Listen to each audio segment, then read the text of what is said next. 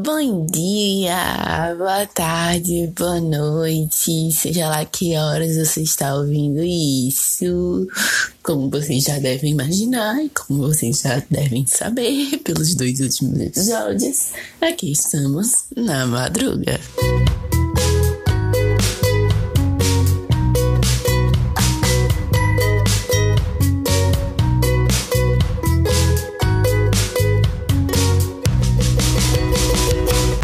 Nesse episódio, vamos falar sobre paixão.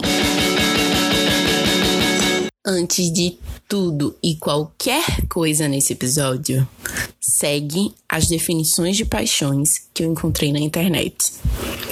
Paixão, substantivo feminino, sentimento, gosto ou amor intensos a ponto de ofuscar a razão, furor, incontrolável, exaltação, cólera, sensibilidade, entusiasmo que um artista transmite através da obra, calor, emoção, vida. E velho, tem duas definições aqui que é de filosofia de Kant e de Aristóteles. Aristóteles eu falei tudo errado, né? Eu acho que sim, não sei. Eu não vou levar em consideração, porque vai ser muita viagem pra esse episódio. Aristóteles, sua burra. Enfim. Depois de tantas definições de paixões e pontos de vista diferentes, o que vai ser levado em conta nesse episódio é a minha definição de paixão. E segundo o Instituto de Pesquisa de Alter Egos, Carol, Carolina, Carolzinha e Lira decidiram unanimamente que paixão é tudo aquilo que faz o coração acelerar, faz com que eu me dedique incansavelmente e, apesar de todas as vozinhas me dizendo, pode dar merda, faz eu ir até o fim. Confuso. Talvez. Mas é isto. Ai, galeras. E minhas paixões? É sobre isso que Carolzinha vai falar? Vocês devem estar se perguntando. Então, sim e não.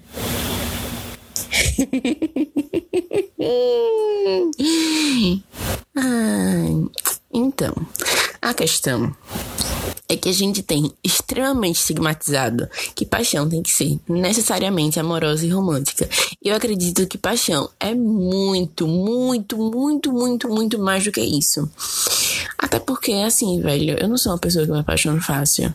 Eu me apaixonei por. Me apaixonei na vida por duas pessoas. E. Só. Só, somente só. Então, assim, velho. Eu não posso falar muito sobre isso, sabe? Então, vamos falar de paixão como algo que motiva a viver coisas, colecionar experiências e essas coisas, que daí eu sei bem mais do que eu tô falando. E tem coisas na minha vida que faz meu coração acelerar desde sempre. Minhas primeiras lembranças de coração acelerado envolvem. Acho que seja talvez a minha maior definição de paixão. Beira um pouco a platônica. Acho até que tenha sido paixão à primeira vista. Não podia ser nada menos do que o teatro e o tablado. Um aviso aqui. Por favor, não deixem de ouvir esse episódio, mas eu preciso avisar. Esse episódio vai ser uma grandiosíssima tagarelice sobre teatro e sobre teatro musical. Eu garanto que não vai ser de uma forma que vai lidar com coisas técnicas, nem muito menos sobre ai meu Deus, ai meu Deus, teatro. Não. Vai ser muito mais histórias que envolvem, experiências que envolvem o teatro. Eu não lembro da primeira vez que eu fui no teatro, nem da primeira vez que eu tive uma coxia. Mas eu tenho uma fotinha de eu nenenzinha, uns três anos, eu acho, com Tutu, que é quase maior que eu. É da minha primeira apresentação de dança.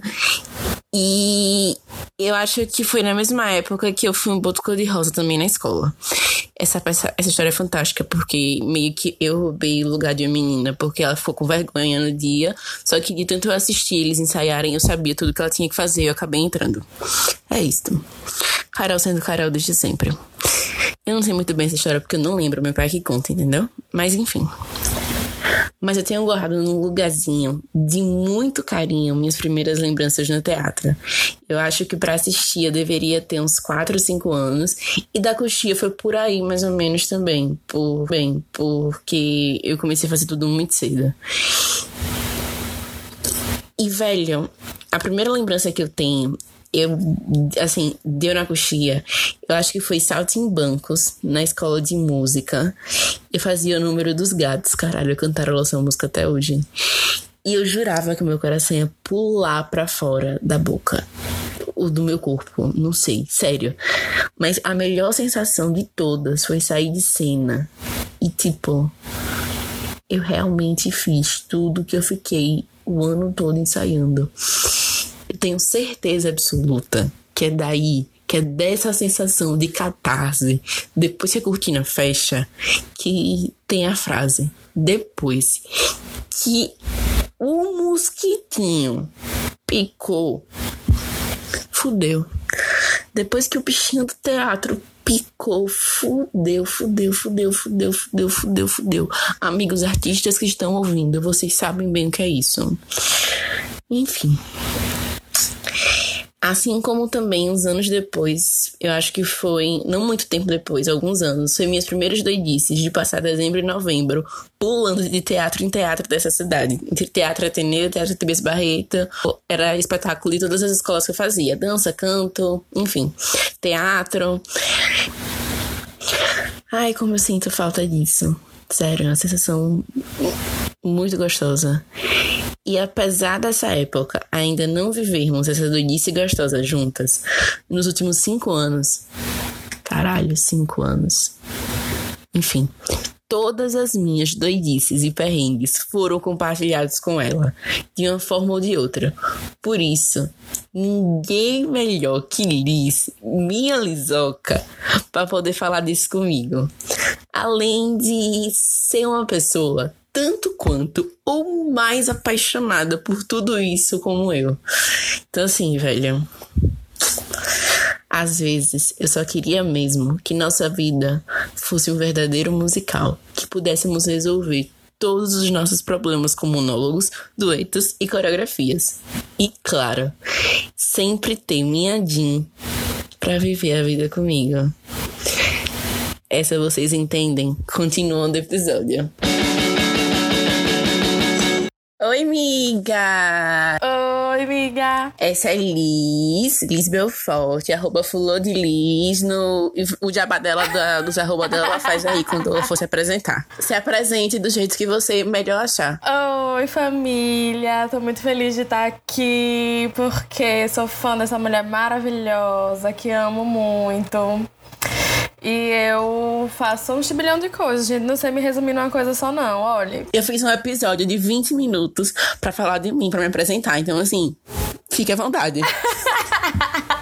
É porque assim, gente, você sabe como Carol é, você já sabe como eu sou, porque a gente é na mesma sintonia. Sim. Sim. Do tipo, só quando tem uma terceira pessoa ouvindo a gente conversar, fica assim, porque a gente já falou de trilhões de assuntos, enquanto ela tá no primeiro ainda. Sem entender o que tá acontecendo. E a gente super aqui entendendo. Pronto, Mozão já falou, meu Instagram é arroba Liz com dois S, porque eu sou assim, sei lá, porque eu gosto de me aparecer. É, e eu sou, trabalho com rádio, mas minha grande paixão é o que a gente vai falar aqui hoje, né? É o famoso teatro musical. Então, então é, é isso. Mas vocês também podem curtir. Eu tenho um canal de jogos no YouTube. Então, pra galera que gosta, procure o Terra de Oz. Obrigada, viu? Fiz minha propaganda já. Vende meu peixe. E tem o arroba das unhas, mulher. O arroba das unhas. o arroba das unhas. Eu tenho um Instagram pra postar unha, né? Que é o arroba pintando as 10. Pronto, perfeita. Já me influenciou digitalmente pro esmalte que eu tava semana passada. É isto, né? A Dailus deveria me mandar mimos, eu acho. Com certeza, porque eu comecei a usar Dailos depois que ela falou. Então, assim, Dailos. Olha aí. Então, hum. vamos lá. A gente tá aqui para falar sobre nossa verdadeira paixão, como eu tinha, tava falando anteriormente. E assim como a gente já tava falando, muito diferente sobre teatro musical, né? Uhum. Com certeza. E aí a gente vai falar um pouquinho. Eu acho que pela empolgação da gente falar, não é possível que você não tenha um tico de curiosidade de assistir, de pelo menos jogar no YouTube. Assim, uma ceninha só das que a gente vai citar. Uma só. Uma ceninha só. Mas, para incentivar isso, vamos falar 10 motivos para se apaixonar por teatro e por teatro musical. Vamos falar 10 motivos. Cada um vai falar 10 ou você vai falar um, eu vou falar outro? Não. A gente vai, eu vou falando um, você vai falando do outro. Beleza. Pra cada um ter cinco. Tá. Porque senão vai ficar um pouco repetitivo, eu acho até. Tá. Meu primeiro motivo pra você levar no teatro musical algo pra você consumir, nem que seja raramente. É uma experiência única. Por mais que seja a mesma peça, nunca na, nunca na vida será da mesma forma. E não tem 4D de cinema certo que faça fa- com que você tenha a mesma sensação de sentir a história pulsar a metros de você. E não é uma parada só de tipo, ah, é legal, é vislumbrante. Não, é uma coisa de sensação mesmo, que você só sente quando está na beira do palco. Ah, você pode começar a gostar vendo vídeo do YouTube? Ok, pode. Mas não é a mesma coisa quando você tá, quando você tá a metros do palco. Com certeza. Eu fiz é, curso de audiovisual e cinema. E aí, uma vez eu tava falando com uma professora falando e, sobre a, a diferença de teatro pra cinema. E ela tava falando sobre, tipo, os artifícios que o cinema tem, porque o cinema tem mais estrutura, tem pós e tudo aquilo. E na minha cabeça só passava, tipo assim, é exatamente isso que é mágico sobre o teatro, porque o teatro não tem esses artifícios. Sim. A gente só tem o que tá acontecendo ali na hora. E, tipo, você vê todas as soluções. Tá- Claro que, tipo, isso, isso é uma visão que pessoas que já produziram teatro têm. É mais técnico. É, mas ao mesmo tempo eu acho que não é possível que uma pessoa mais leiga fique vendo. Caralho, velho, como é que o tempo passou? Aham, e, tipo, na nossa frente, escancarado na nossa frente. Como é que esse cenário mudou completamente, escancarado na nossa frente, sabe? É isso. Tá. Um motivo que eu acho que as pessoas teriam pra levar pra ver o teatro musical é que eu acho que assim, é uma coisa que é uma, é uma conversa que a gente já teve incansáveis vezes. É sobre como a música fala Com certeza. é, em nome de, de falas que não poderiam ser ditas só com palavras, assim. É, é, é, é- é- a música ela entra pra complementar um sentimento que o personagem tá, tá expressando e que às vezes, às vezes a gente sabe que a gente tá tendo conversas na vida que a gente não consegue expressar tudo só falando. E aí entra aquele número musical. As pessoas, eu sei que as pessoas acham- as pessoas que não gostam de musical acham ridículo, né? Entrar aquele número musical no meio do nada, mas eu acho isso lindo, é uma coisa que é fantástica, porque existem outras formas. Assim, eu acho que as artes se complementam muito. Então, quando você pega o canto, a, o- a atuação, a ence- a encenação e a dança, e você junta tudo e você cria um número. Sim. Aquilo, só de falar eu já me arrepio, porque aquilo expressa de uma maneira muito mais profunda, muito mais forte do que só palavras. Não é negando o valor das palavras, mas eu acho que quando você unifica é, outras formas de expressão, tem uma força muito forte. É como eu falei antes de você entrar aqui. Eu queria resolver os problemas da minha vida cantando e dançando. Se eu pudesse resolver os problemas da minha vida cantando e dançando, eu já estava feliz. Com certeza. Ai, meu Deus, eu queria viver no mundo da Disney. Não precisava ser tanto, não. Pode ser um Off-Brother. Sim, amiga, por favor. Meu próximo motivo de teatro musical ser o que é teatro musical, teatro seu teatro, na verdade, são as lições que eles passam pra gente. A forma como ele impacta quem tá assistindo e faz com que você saia daquela sala pensando sobre uma série de coisas que foi discutida ali de uma forma completamente diferente. Pode ser coisas mínimas, pode ser a forma com que você se relaciona com o seu trabalho, pode ser a forma que você vê a flor desabrochando, mas mudou. Já mudou, já te tocou de alguma forma, já lhe deu alguma lição e uma nova perspectiva sobre alguma coisa. E voltando ao primeiro motivo, é a- eu acho que não é só a lição, mas é pela forma que você sente a lição, sabe? E isso é tem incontáveis lições no teatro, das mais clássicas até as menos clássicas. Ah, com certeza. É aquela parada da catarse, né, velho? Tipo, Sim, que é como você falou, não é só não é só o teatro musical, é o teatro como um todo. Eu acho que as artes, assim, eu também vou colocar o cinema nisso, mas é, quando você, você pode se colocar em outro personagem e viver através dele, é uma sensação muito bacana, assim. com certeza. É, concordo plenamente com esse número também. Tá. Eu acho um outro motivo para você. Eu, eu, essa é até uma maneira que eu diria que é legal para você começar a assistir teatro musical. É você assistir peças ou musicais que têm alguma vez que são adaptações de filmes ou que são adaptações de livros, porque eu acho que eles te dão. É, é próximo do que você falou, mas te dão uma, uma, percep, uma, uma, outra percepção sobre o que aquela obra é. Então, tipo assim, recentemente é, inaugurou em Manchester um musical de De Volta para o Futuro. De Volta para o Futuro é um dos meus filmes favoritos. E você pensa que você já conhece. Caralho, que bizarro deve ser um musical de Volta pro Futuro. Nega! Eu fiquei muito curiosa para assistir. Velho, eu vi fotos de um carro inteiro dentro de um palco, pô. Tipo assim. Ah, eu lembro que você me mostrou.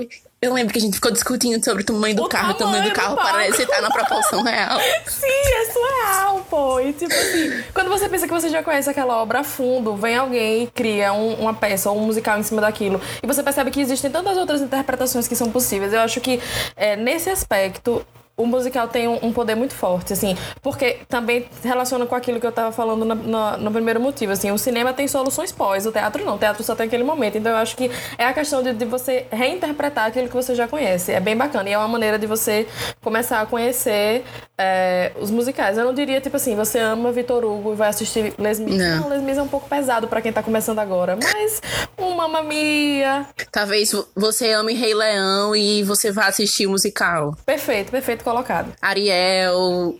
Assim, eu acho que os melhores musicais adaptados da Disney, que são geralmente histórias que a galera gosta, é Rei Leão, Ariel, Aladdin, perfeito, icônico, como eu ia deixar passar isso. Mas é porque também tem Bela e a Fera, tava pesquisando ontem. Ah, Bela e a Fera também é lindo. Mas Bela e a Fera, assim, ele tem números fantásticos, mas a montagem em si, até leigos eu acho que vejo defeitos que rola. Uhum. Mas enfim, tem, também tem Bela e a Fera. É isto. É isto. Meu outro motivo é inspiração. E pode ser uma coisa muito abrangente, mas é uma parada muito focada quando eu paro para falar sobre. Hum. É, é, sobre como as histórias elas lhes inspiram a seguir algumas coisas, sabe? E eu acho que isso é muito redondinho com exemplos. Você assiste, por exemplo, um Rent da vida. Hum. E dali você tem várias histórias inspiradoras que você começa a tornar aquilo como, velho, personagem X conseguiu fazer aquilo. Cara, eu consegui uhum. fazer o que eu tô pretendendo na minha vida, sabe? Ou você assiste Wicked e começa a perceber várias facetas de várias personagens. E aí você começa a enxergar eu acho que isso é muito característico do teatro musical. É a humanidade nas perso nos personagens. Perfeito. Porque, tipo, teatro, tipo... ele tem várias vertentes. E algumas vertentes do teatro, de algumas peças que não são musicais, tem essas facetas de humanidade nos personagens. Mas também tem outras que é na perfeição. E o musical não. É muito característico do musical ter personagens humanos. E eu acho que essa humanidade dentro das personagens que faz com que você saia com algum tipo de inspiração das peças. Com certeza certeza. Tipo, você falou sobre o Wicked e o Wicked parece ser uma peça que superficialmente não tem nada. Sim. Porque é, tipo, super mágico, é adaptado do Mágico de Oz. Então, tipo, você já imagina que seja aquela coisa bem fantasiosa pra criança. Mas a lição final de Wicked é muito forte. É muito forte. Aquela parte do final em que o mágico e Madame Morbo percebem que Elphaba é filha dele é uma cena muito forte, assim. É. É, é, é, é, a maneira como ele, que ele percebe que ele, ele finalmente toma responsabilidade pelos atos dele Sim. naquele momento, sabe? E dá um sentido pelo qual o mágico acaba indo embora. Porque eu acho que no Mágico de Oz fica meio vago é. o motivo pelo qual ele vai embora. E eu gosto desse final de Wicked. Na verdade, eu acho que o Wicked dá várias explicações sobre o Mágico de Oz, né? Porque, tipo, o Mágico de Oz a gente tem os personagens já muito bem taxados. E a gente não Sim. entende muito bem porque aqueles personagens são taxados daquela forma. E o que é mais legal de Wicked em relação a isso, vou abrir um parênteses pra falar porque eu sou obcecada. Sim, é as que... duas. é, é que é, Wicked, os livros de Wicked foram escritos em cima da série de livros do Mágico de Oz. Então, tipo assim, a gente pensa que Mágico de Oz é um livro só. Na verdade, ele escreveu 12 livros. Sim. É o Frank Brown. E aí o cara foi, leu esses e falou: Eu quero escrever alguma coisa que tenha mais. que seja mais político, porque a vida é política. Com certeza. E, e os livros de L. Frank Brown eram para crianças. Então, tipo assim, ele não falava sobre a guerra entre as terras e o que, que isso significava na vida das pessoas. E aí Gregory Maguire foi e fez. E aí veio um musical em cima disso para deixar mais Foda. Ainda. É, é, é isso, velho. É, é, sobre isso. É sobre como as, as, as a, a, nuance. Eu acho que esse seria um, outro ponto. As nuances, sabe? Tipo assim, a maneira como as coisas se acumulam para criar. Um, um, nunca vem do nada. Você falou sobre Rant. Rant também. Você olha e pensa, Rant é sobre nada. Mas Rant é uma puta crítica sobre social. Não. Entendeu? Não é sobre nada. Entendeu? É porque a galera vê Rant e pensa em Dina Menzel vestida de, de, de lycra preta, é. dançando e cantando Take Me For What I Am. Ai, meu Deus, Mas não é só, é uma puta crítica sobre a vida, sobre a existência. When are we gonna pay next month's rent? E, sabe? E a, e a situação política daquelas pessoas. É, é, e como você mede a vida. Como você mede a vida daquelas pessoas que são minorias, que estão às margens da sociedade e tem morte. E a gente sabe, porque é isso que a gente. É o que você falou também, é sobre ser humano. Você sabe que a gente perde as pessoas assim. Sim. Nas nossas vidas sem perceber. E Sabe? É aquilo, velho. Você fica inspirada, eu tô arrepiada, eu tô rindo, falando porque eu não consigo, é muito forte. É isso. É isso. é isso, eu já perdi as contas. Minha vez é sua, hein? Não, agora é sua. Sua, minha vez. É... O que, que eu ia falar, meu Deus do céu? Eu, eu, me perdi completamente nos, nos, pontos. Eu ia falar sobre. Ah, sim, sobre. É, é, é, é, um puxando um ponto de algo que eu já falei sobre como as cenas elas têm mais de uma mais de uma arte dentro, né? Não é só a encenação, não é só a música, não é só a dança. Então isso pode te apresentar a uma paixão, a uma nova paixão, assim, tipo, eu não sabia que eu gostava tanto de dança até o momento em que eu assisti o, o número de abertura do Família Adams. Caralho, sim. Porque Sério, tipo assim, eu, eu não sabia que eu, que eu achava aquilo tão bonito. Porque o, o número de abertura do Família Adams é, é, é, Eu acho que é o número mais. Talvez seja o, o mais recheado que tem no musical todo, não sei. De coreografia, talvez. Não, não, tem baile no final. Tem o baile no final, é verdade. Mas então, mas só que ele, ele, ele transversa por vários tipos diferentes de dança. E eu acho isso bacana de, de você perceber os corpos. Porque quando a gente vê os, os, os, fantasmas entrando, cada um tem um corpo diferente, né? Cada um tem um tem um corpo de balé, o outro tem um corpo mais de sapateado. Tem um cara que entra dando um salto, parece que é uma cena de Jersey Boys. Então, tipo assim, é muito legal. Enquanto tem o núcleo principal que praticamente não dança.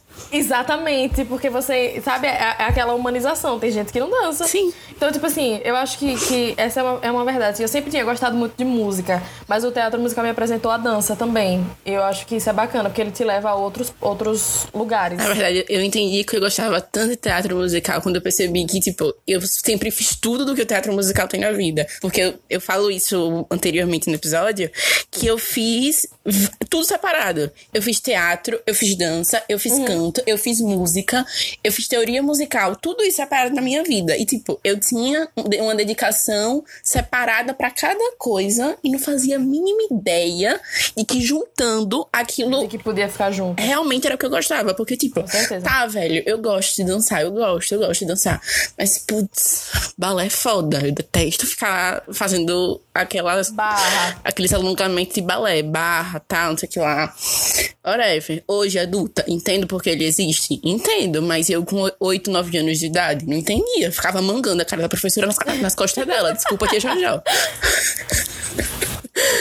Mas, tipo, ela me dizia: Ai, não, Carol, você tem, tem que ajeitar sua postura no balé pra poder você dançar jazz. Porque eu gostava de dançar jazz, porque era mais animado, né? Uhum. Você tem que ajeitar sua postura no balé para poder dançar jazz e ter um alongamento melhor, não sei o que, não sei o que lá. Lá vai eu fazer balé jazz. Aí no canto, ah, não, você tem que fazer teoria musical e um instrumento para poder entender de melodia e não sei o que, não sei o que lá, para poder cantar bem e ir bem na aula de canto. Porra, velho, ficam acumulando uma coisa atrás da outra em cima de mim. E tipo, enfim. Teatro musical é tudo isso junto e a perfeição. É isso. Então, apesar de contraditório, eu acho que a gente já falou isso na parte de inspiração.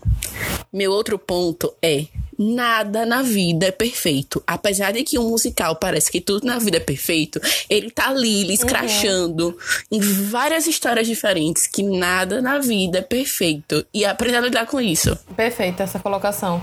E eu acho que, tipo assim, eu gosto muito. Eu, eu, eu, percebo que às vezes não fazem muito sucesso, mas eu gosto muito dos musicais que são muito humanos. Que são, tipo, bem. São, são coisas que poderia acontecer com qualquer um.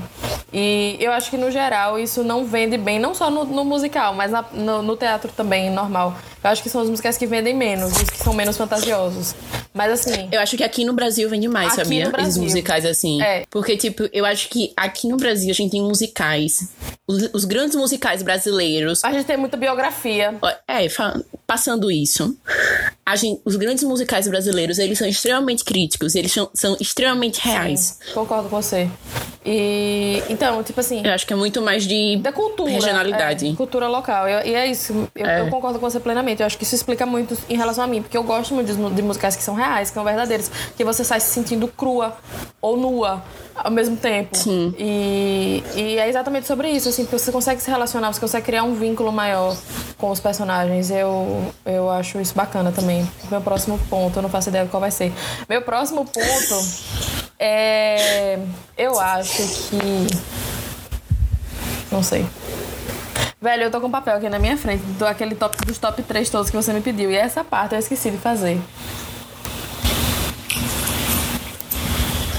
Tá, vamos lá. Tem um, dois, três, quatro. Então você um, foi quatro. Falta só mais um, mozão. Eu tô pensando. Mas é porque eu acho que eu, eu gosto, assim, eu gosto porque eu gosto, velho. eu sou muito descarada, pô. Não, eu gosto. Eu acho um outro motivo pra gostar de teatro musical. Eu acho, velho. Se tem uma parada que eu acho que no fim de um dia muito longo e cansativo, eu, eu vou ter certeza que eu vou querer sentar pra assistir. É um musical. Porque, tipo assim, apesar do que a gente tava falando sobre, sobre ser real, ele te desliga, sabe? E eu acho que tu também conversa com aquele seu ponto da inspiração, porque você sai se sentindo que você é capaz. E, e- e eu acho que, que também te inspira a procurar coisas novas, porque, tipo, foi só depois que eu comecei. Isso, isso é uma experiência muito pessoal, mas assim, foi só depois que eu comecei a fazer musical que eu consegui ir atrás da minha paixão, que era o canto. Que eu consegui ir é, procurar o, o que eu sempre quis fazer e nunca tive, talvez, determinação, talvez apoio. Então, tipo assim, eu acho que volta para aquele ponto que você falou da inspiração. A gente se sente mais capaz. E eu acho que isso é uma parada que os personagens ensinam pra gente. Em quase todos. Em quase todos, com certeza. E, tipo, cada um numa nuance diferente. É. E, tipo, isso voltando pra questão da experiência muito pessoal.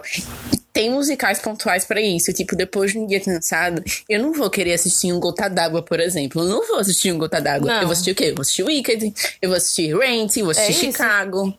É, velho! Sim, é muito bom assistir Chicago no final do dia, porque você tá. Tango do Às vezes presídio. você tá estressadíssima com o trabalho, você só quer entrar na pele de Velma e matar todo mundo. Eu só queria entrar na pele do.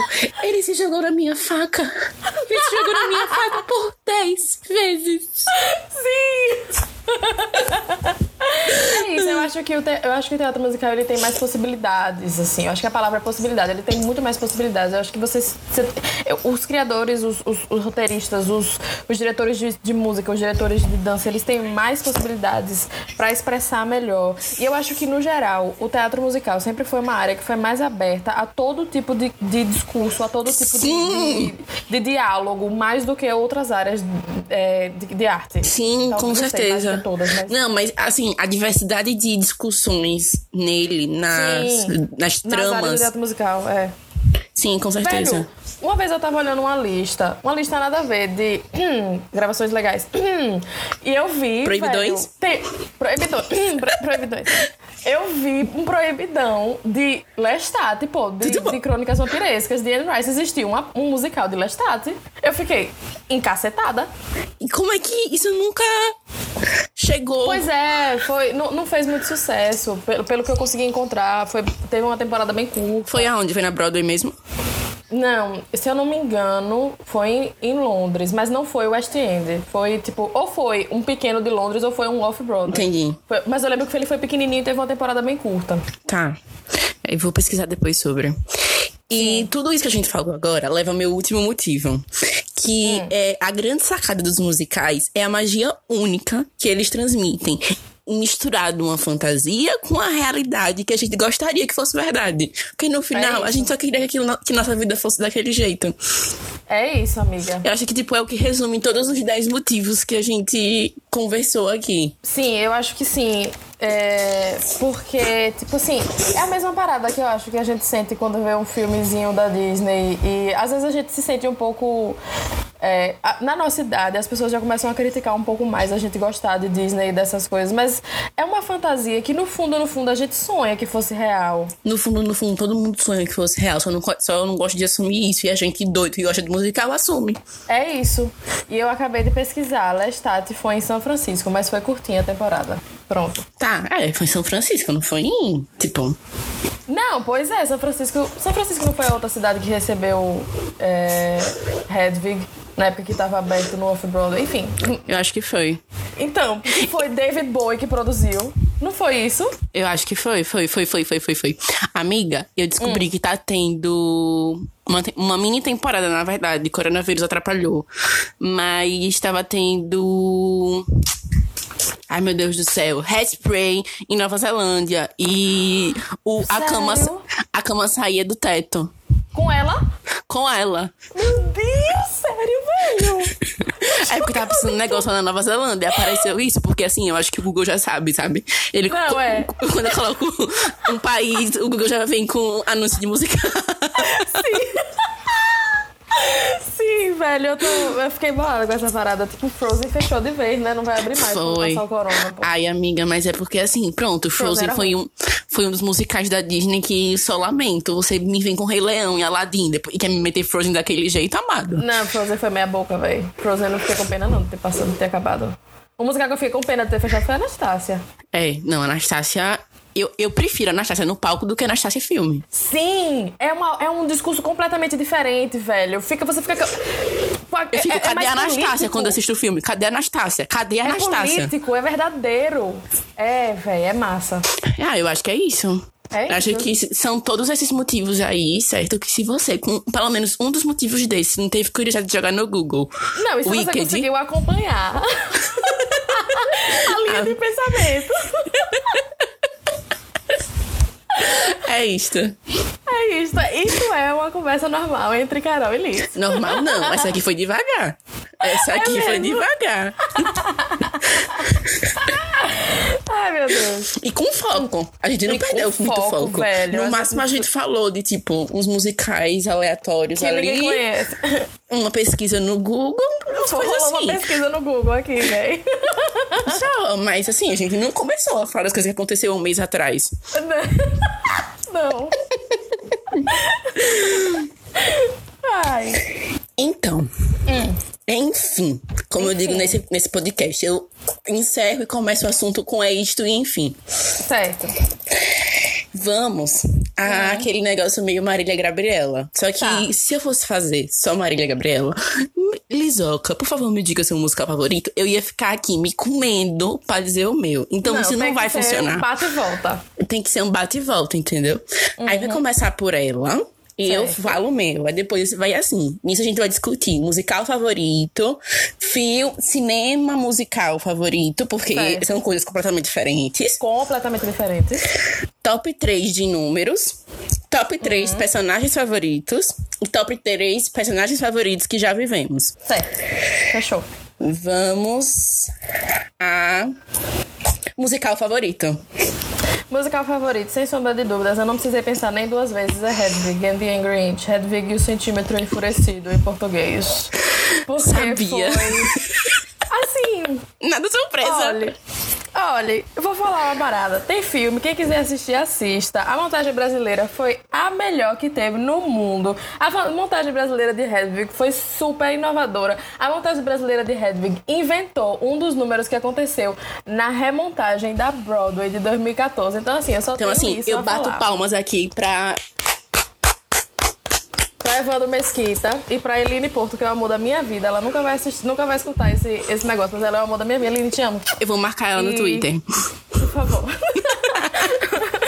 É, não, mas assim, é, Hedwig foi um musical que mudou muito a minha, minha, minha vida, porque é um desses musicais que é cru, que te deixa se sentindo crua e nua no final, e dói, e você termina chorando, mas é um, tem um inúmero de lições da vida, e tipo, me ensinou muito sobre auto-amor, sobre autoestima, sobre autoaceitação, e enfim, mudou minha vida, é só isso. Passo a bola. Tá. Então, é. Casting americano da Broadway foi. Cast da Broadway foi John Cameron Mitchell como Hedwig, E é porque, na verdade, é como se fosse um monólogo, né? Então, tipo assim, é, praticamente só quem fala a peça inteira é Hedwig e tem algumas interjeições do Itzhak, que é o marido dela, né? Que foi Miriam Shore. E aí eu vou jurar pra você que eu não vou lembrar o nome dos outros atores Tudo bem. que formavam a banda, porque eles É eram só a banda. E escrito por. John Cameron Mitchell e Stephen Trask. Era Stephen Trask que eu ia falar. Stephen Trask é o... Ele escreveu as músicas, John Cameron Mitchell escreveu o texto e Stephen Trask também participava do- no palco fazendo o produtor musical de Hedwig. Minha vida é essa, eu queria ser esse cara. Realização de Sim. em- emprego dos sonhos. O, o emprego desse cara aí. Assim. Então, vamos ao meu. Meu musical favorito não podia ser, não poderia deixar de ser o musical brasileiro. Não. Então, meu musical favorito é Bilac Vê Estrelas. Oh, que amor. É, assim, eu eu acho que é um dos musicais menos conhecidos do Brasil. Uhum. Ele teve. Eu acho que todas as temporadas dele foi num teatro. É um teatro de rua. Eu não sei exatamente o bairro, mas é perto do Shopping Frei Caneca, em São Paulo. E assim, velho, você pode sentar na última fileira, mas você sente os atores olhando nos seus olhos. Incrível.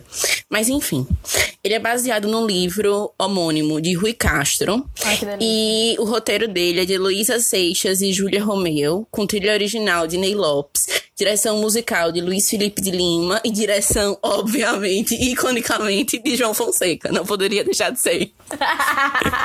não, não tinha como não ser Carol. É uma comédia musical e ele é muito variante, assim, entre um documentário com se fosse um documentário irreal. Porque ele conta uma história fictícia com personagens reais. Tem Olavo Bilac, Luiz Guimarães Rosa, tem outro poeta que eu esqueci o nome da mesma época. Ele se passa no Rio na década de 20. Tem Santos Dumont, tem os irmãos lá americanos que dizem que inventaram o avião, só que foi Santos Dumont, na verdade. Tem essa, essa confusãozinha no meio do musical. É incrível. Tem uma mulher que é a primeira pilota de avião do Brasil. Enfim, é um musical muito simples, com umas músicas fantásticas. Tem uma narradora que é a cigana, que é a melhor personagem de todas. Melhor personagem de todas é essa cigana. Que ela conta a história. Aí tem umas músicas que é em francês, mas você entende o que tá sendo, sendo falado. Ai, que lindo, sério. Sério, é lindo. O único, o único cenário são cadeiras, mesas, um painel no fundo, né, que às vezes ela abre você vê a banda no fundo, às vezes ela fecha pra lhe contextualizar em outro lugar. Ah, e tem um padre viado. Como é que fica melhor do que isso, hein? É perfeito. O elenco principal dele, da montagem principal, tem André Dias como Olavo Bilac, Isabelle Bicalho como a primeira pilota, que ela não tem nome, ela é a primeira pilota. Enfim. Certo. Tadeu Aguiar e Reiner Tenente. Então, assim, só elencão, né? Só nome, só nome. E é isto. Ah, é perfeito. Perfeita. Tem o número da abertura no, YouTube, quem quiser ver depois e se escachar de rir, porque a abertura é hilária. Hilária, hilária, hilária. É do tipo, tem muitas cenas em bar e não tem nem copo, nem nada. É só cadeira e eles lá no bar e você tá vendo eles bebendo, mesmo sem copo. Ai. Ai, que lindo isso. Eu amo esse, esse teatro meio que Dogville da vida, que você tem que eles eles desenham tanto com o corpo que você não precisa de mais nada. É incrível, incrível, incrível, incrível. E filme favorito? Filme musical favorito não poderia ser nenhum outro que não fosse Mamma Mia. I rest my case. Ai, pra mim é uma dúvida cruel entre Mamma Mia e o meu que eu botei aqui. Mas pra não ficar repetido, eu vou colocar o outro. Tá, então. Agora, continue. É porque Mamma Mia, assim, antes só filmes da Disney, mas eu acho que eu já tive essa conversa com você. Eu não sou muito louca pela Disney. E a maioria das coisas que eu assisti quando era criança, eu não tenho memórias muito boas disso. Então, tipo, eu, eu lembro que eu assisti vários filmes da Disney quando era criança, mas que eu não lembro do roteiro. Eles não tiveram muito. Eu tive muito aniversário de princesa, mas eles não, não, não, não cresceram na- no meu coração como eles cresceram no seu. Então, tipo assim, depois disso, o primeiro filme que eu assisti que me preencheu de amor pelo conceito de musical foi Mamma Mia. Então sempre vai ter um lugar muito especial no meu coração. Porque é um. É um. É um ele, ele, você não dá nada. Se você lê a, a sinopse dele, você não dá nada por ele. Que é uma menina que tá procurando os pais. Você acha que vai ser um dramão. E não é. Tá, e daí? Exato. Não é. Ele é uma super comédia musical, deliciosa. O elenco do filme é incrível. Não Icônico. tinha como ser. Velho, é riquíssimo. O elenco do filme é riquíssimo. Eu não sei como eles conseguiram botar tanto nome grande, mas a partir do momento que um musical baseado nas músicas de ABBA não tinha como não ser, porque ele foi escrito para trazer as músicas de ABBA. As cenas foram escritas para caber aquelas músicas, velho. Não existe isso não, pô. É E é incrível como é um musical que foi um musical feito pra cinema e ele é perfeito no palco. Sim, é uma delícia no palco, é uma delícia ao vivo. Na verdade, tem mais música ao vivo do que no, no Sempre, filme. né? É. Eu Sempre. sinto muita falta de Under Attack no filme, mas enfim, é, é muito gostoso de assistir. E eu acho que assim, é o melhor remédio pra um dia cansativo. É o, é, é o melhor programa pra uma sexta-feira à noite, tomando um vinhozinho e assistindo Mamma Mia e se acabando de rir. Conta pra mim. Sabe? É isso, sabe? E tipo, você vai cantar todas as músicas, porque não- de um jeito ou de outro a gente conhece as músicas de ABBA, velho. Mesmo que você nunca tenha se sentado pra escutar, mas a gente conhece. A gente cresceu, foi uma força indiscutível. Então, é isso. Mamma Mia é meu filme favorito. Tá. Surpreendentemente falando, Hum. meu filme musical favorito não vai ser nenhum filme da Disney. Tô chocada. Desculpa, desculpa, desculpa. Vocês são os meus desenhos favoritos. Vocês têm um outro lugar no meu coração. Porque, assim, vocês são muito especiais pra isso. Desculpa, High School Musical. Você é minha trilogia de Sério, musical eu achei que favorita. você ia tá? trazer um High School Musical pra conversa. Eu já tava preparada pra cantar. E vai together. Desculpa, High School Musical. Mas eu preciso trazer um filme recém-vida adulta. E meu filme musical favorito, apesar de todos os contrapontos que colocam nesse filme, é La La Land sim. Ah! É La La Land sim. É, amigo, foi um filme que levou muita, muita elogio, mas também muita cagada na Sim. cabeça. Mas é meu filme musical favorito. Eu acho que, assim, é um dos filmes.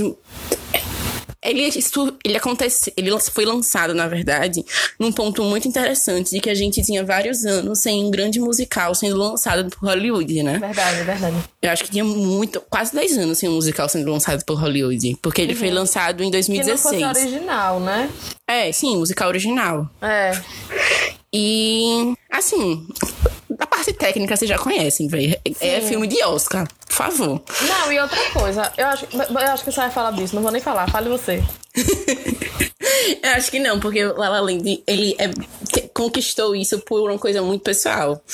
A primeira vez que eu assisti La La Land, eu fui assistir no cinema com minhas duas amigas de infância, que a gente cresceu cantando e, faz- e fazendo performances de High School Musical nas ruas do condomínio. Então, assim, quando a gente viu um musical original, vamos assistir, vamos assistir no cinema juntas, já não sei o que, não sei o que lá. Fomos. E eu saí do filme extasiada extasiada, extasiada, extasiada. Absolutamente por todos os motivos que a gente colocou musical por ser musical, sabe? Porque ele consegue ter uma linha extremamente tênue entre realidade e fantasia, na parte fotográfica, visual e tudo. E na parte de história, de sentimento, de é, evolução de personagem, ela é extremamente real extremamente real. Então, e esses dois contrapontos, eles estão ali juntos. O filme Certo. começa pelo número de abertura, aquele povo dançando em cima do carro. Quando vê aquele povo dançando em cima do carro, caralho, que filme. Já lhe comprou. Já me comprou, já me comprou. Eu- Mas mais do que isso, diga. Eu ia falar que é tipo, o que é lindo em La La Land é que ele é a história de uma pessoa tentando viver daquilo que ela já faz, velho. Tipo assim, ela faz sem sentir. A música, o musical, a dança. É, Sim. é quase como se não fosse de dentro, é, é quase como se não fosse diegético. Porque ela tá tentando viver aquela vida, mas ao mesmo tempo ela já vive. Eu acho que isso é um, um, um intertexto bem, bem bonito. E tipo, enfim, é, é- também tem exatamente isso. E aí vamos lá. A cada vez que eu assisto La La Land, ele me traz uma visão diferente sobre várias coisas.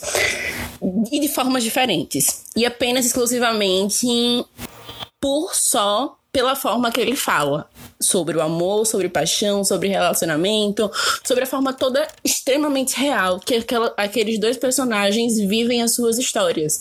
São dois personagens que eles têm grandes anseios pelo futuro, por coisas que eles respiram que foi o que Uhum. você acabou de falar. Eles vivem daquilo, por mais que eles não ganhem dinheiro com aquilo, mas eles vivem daquilo, o que dá oxigênio pro corpo deles. Pra.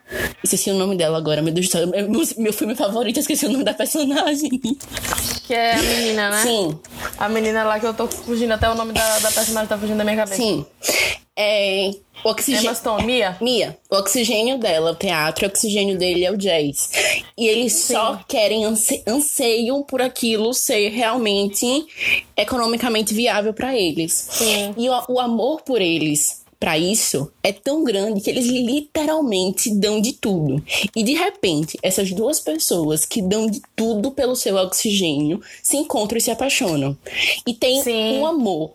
Eles têm um amor deles com algo muito maior do que o amor deles. E aí chega num ponto que eles precisam escolher, tá? E aí, qual amor é maior? Ei, véi. Nossa, Carol do céu! Chega, suei. É, é, entendeu? É sobre isso. E além de, tipo, apresentar todas as coisas boas que existem no relacionamento. Porque, tipo, velho, aquela música deles de. É que, é que eu chamo ela de Cantando as Estrelas, mas não é Cantando as Estrelas, a minha mania de dar nome às coisas. É, que não certo. é o nome das coisas. Deixa eu achar, procurar aqui, viu? Peraí, viu? Hum, procurem. Lá, lindo. Que podcaster feia, meu Deus do céu. Não sabe o nome das coisas que tá dizendo. Mulher, eu tô aqui com o Google esperando pra pesquisar as coisas que você me perguntar e eu não souber dizer. City of, of Stars é o nome da música. É, é certo, é a maior música do City mim. É, pô. É porque eu chamo de Cantando as Estrelas. Que é o certo. Tá fazendo o quê? Tá cantando sobre as estrelas mesmo, então pronto. City of Stars. Tipo, a forma que o relacionamento deles crescem, o amor deles crescem durante essa música long long do filme, e ela é perfeita, perfeita, perfeita, perfeita, perfeita. Porém, ele também, como tem todas as nuances reais de um musical, ele fala sobre todos os poréns que envolvem convivência. E aí chega no ponto de, tá, eu tenho um amor muito maior sobre algo que é o meu oxigênio pra viver e a gente viver com isso e vive- conseguir viver disso não comporta que nós dois estão, estejamos juntos. Então a gente vai ter que se separar para que isso se torne real. E como a própria fala do filme fala, deixa o tempo nos guiar, que ele se encarrega de mostrar o que é melhor. Velho, não tem. É, é muito, é muito punk. É aquilo. Esse musical é, é um daqueles do que a gente tava falando, que ele é real, que dói, porque. É, é, é- não, não tem como não, pô. É uma dor que a gente percebe que a gente passa por ela várias vezes na vida, de você ter que escolher entre dois grandes amores e nem sempre o que você racionalmente quer é o que seu coração quer. E, tipo, no final, ter todo. Porque tem de novo, ter City of Stars, de novo, que tem aquele todo remember, e eles dançando juntos, e, tipo, o público fica, eles vão ficar junto, vai, eles vão ficar junto, eles vão ficar junto, eles vão ficar junto. Desde a primeira vez que eu assisti, eu, caralho, por favor, eles não fiquem juntos, eles não Sim. fiquem juntos, eles não fiquem juntos, eles não fiquem juntos. E aí eles não ficam juntos, e, tipo, ela vê ele. Ele realizando o sonho dele, ela, ele vê ela realizando o sonho dela, e você vê pela troca de olhares deles que eles estão extremamente felizes por ver o que um que o outro conquistou. É. E às vezes o amor é isso, é saber abrir mão. Sim, Pegou fundo, né, amiga, no peito agora. é sobre isso. Vamos fazer uma pausa pra tomar uma água. Eu tenho uma dissertação no meu Twitter. Quem procurar La Land no meu Twitter vai achar uma dissertação sobre o filme. Ave Maria, minha Nossa Senhora, vai passar uma noite lendo. Eu comecei o Twitter em 2019, em 2016, quando eu assisti o filme. Aí, acho que foi em 2018, e quando ele começou a lançar no streaming, eu assisti ele. Tipo, minha vida já tinha mudado completamente. Lógico. E aí eu fiz de novo. Tipo, completei sobre coisas que eu tinha descoberto de novo no filme. Aí um dia desse, eu eu assisti de novo. Eu fui lá e completei de novo. Eu acho massa isso, velho. Tem certas obras que a gente nunca, nunca para de, de descobrir coisas novas, né? Eu acho que isso é muito bonito. Sim. Tem obras que são meio. Não vou chamar de superficial, porque superficial é uma palavra ruim. Mas tem obras que elas são mais objetivas. Você assiste, você entende tudo ali naquela primeira vez que você assistiu e pronto. Não tem muito mais o que pensar. Mamma Mia, por exemplo. Mamma Mia não tem muito mais o que você pensar sobre. Ela é um musical que é muito mais pelas músicas, é, sobre os números musicais mesmo. Mas tem outros, por exemplo, La La Land, eu vou falar, um musical, eu falei que né, foi meu favorito de palco. Sim. Mas quanto mais eu assisto Hedwig, mais eu entendo outras camadas, sabe? Sim. E eu acho isso muito. Tem certas obras que, que são pra isso mesmo. Eu acho massa isso. Isso é muito foda isso. E vamos de top 3 números. Difícil pacas, viu? É, números a gente fala é números musicais, que envolve música, dança e teatro junto. É, que geralmente é o que vende, né, a peça. É um tipo É. de Fine Gravity da vida. Isso. Vai lá, mozão. Velho, eu tive que colocar, eu acho que um 6 nesse. Aí eu fui assistir número por número no YouTube pra poder decidir. Sério, não. Eu, assim, a minha maneira de, de escolher esse meu top 3 de, de, de números foi tipo assim: quais são os números que não importa quantas vezes eu assista, eu sempre vou ficar encacetada com como é possível fazer aquilo. Tá, foi Aí. uma boa. Foi uma boa. Não é.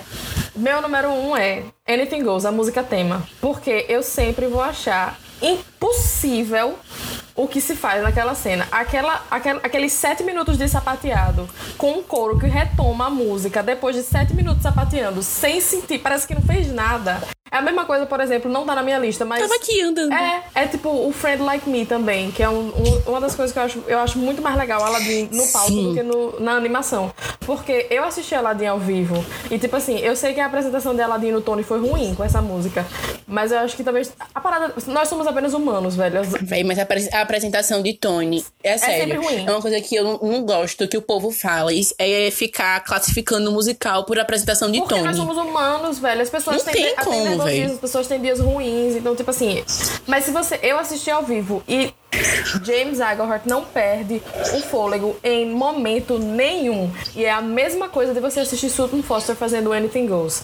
É tipo, aquela mulher. É, ela é impossível. Ela, ela, ela não é real. E você pega aquela mulher, ela é super humilde. E ela é incrível, ela é uma cantora incrível, ela é uma atriz incrível, ela é uma dançarina incrível, ela sapateia por sete minutos e ela continua cantando uma música de, de, de Cole Porter como se fosse respirar. É do cacete, eu fico revoltada, entendeu? Por isso que esse é meu número um. É. É realmente incrível. Tá. É, fa- fa- entrando parêntese aqui, você assistiu já o live action de Aladdin? Não, eu assisti só uns, uns pedaços, não fiquei muito encantada, não. Por quê, moça? Tá. Abre seu coração pra mim. Então depois a gente. É porque, tipo, além de. E, é, da música nova que colocaram de Jasmine, que é incrível. Qual é essa música nova? Isso é outro detalhe. Em português é Ninguém Me Ah, Cala. tá. Ninguém me cala. Não, não é não. É porque tem uma música que tem no musical, mas não tem no, no- na animação. Aí eu pensei que poderia ser, mas não é não. Enfim, é incrível a cena. Não, é, é inspirada Ah, tá. em. Eu fu- fui ver isso. É, inspi- Diz pra elas, é inspirada nessa música. Mas enfim, é porque Friend, Friendly tá muito massa no, no live action. Assim, Ah, é porque é Will Smith, né, velho? é, tá fantástico, fantástico, fantástico, É, Eu tenho fantástico. que sentar pra assistir um dia desse mesmo. Tá, meu número dois, você vai se emocionar. Mas Ai. é de Gabriela, Vilarejo Chuveiro. Porque Meu Deus do céu! Gabriela tem um significado super especial pra gente. Assim, eu acho que se a gente tentasse explicar, a gente ia ter que fazer um episódio inteiro do podcast só pra falar sobre isso. Eu tive que escolher entre número e personagem vivido. Aí eu tive, ah, não, eu não vou conseguir tirar ela de personagem vivido, então eu vou tirar É. de número pra poder dar espaço pra outra coisa. Lógico. Mas esse número é muito legal, porque, tipo assim, junta uma música que eu acho, sempre achei muito linda, que é Vilarejo de Marisa Monte, com um, um cantareiro, né, típico do interior, do sertão, da Bahia. E, e, e essa, essa história da, da travessia desses personagens, eu acho que a maneira como o palco se modifica também é muito bonita, sabe? Não só aquela não só aquela esteira, mas a maneira como os próprios personagens criam um novo cenário por trás e pela frente daquela esteira. E, e, e, ela guia aquilo tudo. E só de lembrar me arrepio, assim, eu acho muito linda essa cena. Sempre me encanta. Todas as vezes que eu assisto, eu fico de queixo caído. E a chuva não cai, você vê a chuva caindo. É, é incrível. Você vê essa mulher encharcada. É incrível. Se você vê a foto dessa mulher rodando com aquele vestido azul, você não diz que não tem água. Não diz, não diz, não diz, não diz, não diz, não diz. Deixa eu até pesquisar aqui uma Número coisa. Número 3 do meu top 3 números. Vá. Quer que eu espere sua pesquisa? Não, não, pode falar. Número 3 do meu top 3 números é clichê, mas é a música tema do Fantasma da Ópera, porque a maneira como aquele palco Obviamente. se movimenta. Não, amiga, não tem canções não.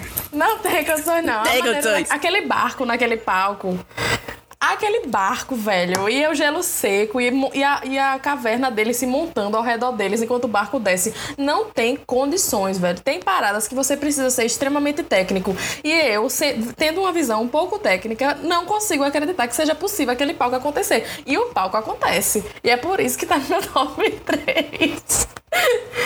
Incrível. Incrível. Fantástico. Então, o meu top 3, como eu já tinha falado, meu top 3, ele veio com seis números e eu tive que colocar no YouTube os seis para decidir e ir pra uma lista de exclusão. Ah, eu vou falar desse musical nos meus personagens favoritos, então eu vou tirar esse. Ah, vou falar desse musical dos meus personagens vividos uhum. favoritos, então eu vou tirar esse, entendeu? Eu fui assim, por, ah, não vou falar em hora nenhuma desse musical, então eu vou falar aqui nos números. E são números que realmente, assim, eu cantarolo ele a minha vida toda. Uhum. Velho, eu não coloquei. Eu não coloquei ódio de Wicked aqui, mas assim, ódio de Wicked é fantástico.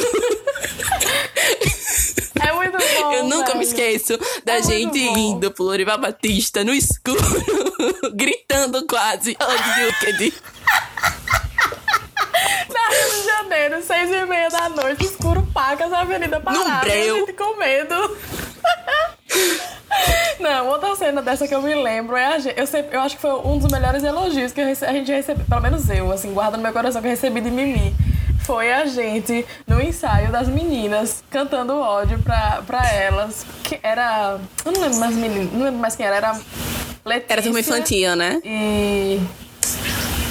Era uma turma infantil, mas elas tinham essa música musical delas, uma, uma, cena delas, e aí a gente tava ensaiando com elas e, tipo, Mimi pediu pra eu e você cantarmos. E aí eu lembro que quando a gente cantou a primeira parte, Mimi virou e falou: Tá vendo? É isso aí, a emoção tem que mexer com a sua voz. E eu fiquei tipo assim, foi sim, o maior elogio que velho. deu na minha vida. Eu acho que, tipo, eu, eu lembro disso com muito carinho também, mas um dos melhores que eu lembro é o de Mimi falando de Matilda. Eu, eu fazendo Matilda, velho. Quando Mimi me viu fazendo Matilda e a reação Ai, dela lá quando me viu. Ela, caralho, velho, é Matilda aqui. E eu, oh, meu Deus do céu. Não, mas é que você tava maravilhosa Matilda mesmo. Eu fiquei muito sentida de não ter feito Matilda na época. Enfim. Amiga, foco. Foco. Meu top 3. Meu top 3.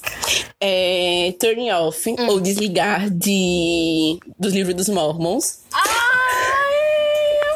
A versão brasileira, desculpa, brother, mas a versão brasileira ela pisa. Não, desculpa, a versão do Unirio. A versão da Unirio pisa, pisa, pisa. Ela tá toda no YouTube, gente. Pode Assistam, assistir. velho, sério. Mas ela pisa demais. Fantástico. Gente, não tem condição, não. E pra mim não existe essa versão em inglês. Eu fiquei muito em dúvida entre o Olá e desligar, mas ainda desligar ficou. Eu cantarolo mais desligar, então fiquei, não, então é desligar. Do nada, às vezes a pessoa fala uma palavra, eu me lembro de um trecho dessa música e começa a cantar a música toda. Sim. A próxima versão não podia, não podia deixar de estar aqui. É Tango no Presídio. Ah, eu Porque, assim. velho, Tango no Presídio. É, é tango, tango no presídio. É tudo de bom, velho. É uma parada que a gente ainda se deve. Sim, sim. Eu acho que, tipo, depois que a gente conseguir finalizar ainda dá tempo, é Tango no Presídio. É sim, com certeza. É Chicago toda. Chicago toda, toda, toda. Não, a gente não tem condições, não. De... A, gente, a gente aguenta dançar Chicago Porra, toda, amiga. Velho. Não sei não. A gente precisa de uns. A gente precisa sobreviver ainda dá tempo. Depois a gente sobreviver ainda dá tempo. Eu acho que a gente pega uma resistênciazinha. é.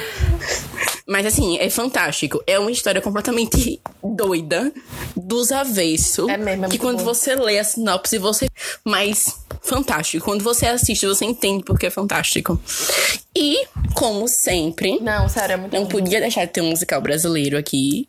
E minha, meu número favorito Hum. é Gota d'Água, de Desculpa Baby Ferreira. Gota d'Água Seco, de Laila Garim. Porque, velho. Não, quando saiu essa versão de Gota d'Água Seca, Carol não virou gente, não.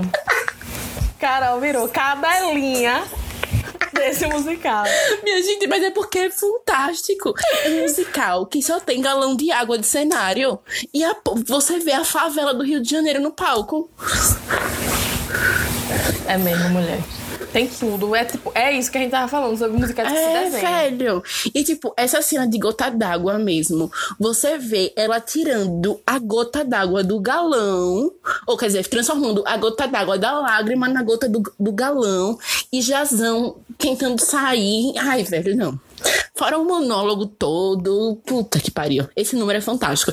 É assim, Arrepia, eu acho que é um dos números mais completos do teatro musical brasileiro. Que, originais, assim. Porque ele tem um monólogo muito extenso. Ele tem uma carga dramática que exige muito do corpo, porque tem um conflito no meio e Com tem muita força que você precisa colocar em cena. E ao mesmo tempo tem uma música fantástica que, tipo, ela foi escrita pra Bibi Ferreira, velho. Então, assim. Só isso, É uma né? mulher que tinha uma extensão vocal fodida. E Laila Garim veio e disse: tá bom, menina, aqui. Liga aí, mesmo. Tá aqui, é pra vocês. Você é doido, pô. Fantástico. Ai. E top 3 personagens favoritos. Top 3 personagens favoritos, eu tive que fazer a mesma coisa que você fez no seu top 3 números. Pensar quais musicais eu queria colocar nos meus personagens que eu mais amei interpretar. e os outros personagens que eu podia colocar no top 3. Então, tipo assim.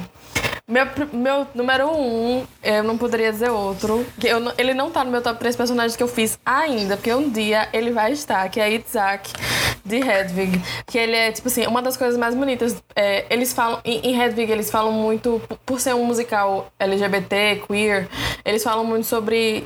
Que, que os personagens eles podem ser interpretados por qualquer, por qualquer pessoa, mas geralmente no elenco original e no elenco que foi pro filme também, a, a Hedwig, como ela é uma mulher trans, ela é interpretada por um. que é uma das minhas ressalvas em relação a Hedwig, mas ela é interpretada por um ator homem. E pra fazer o balanceio nos duetos, o Itzhak é interpretado por uma mulher. É um balanceio que eu digo harmônico das vozes, né? Sim. E aí. É, É, mas é, obrigada, realmente. Foi melhor explicar. é, é,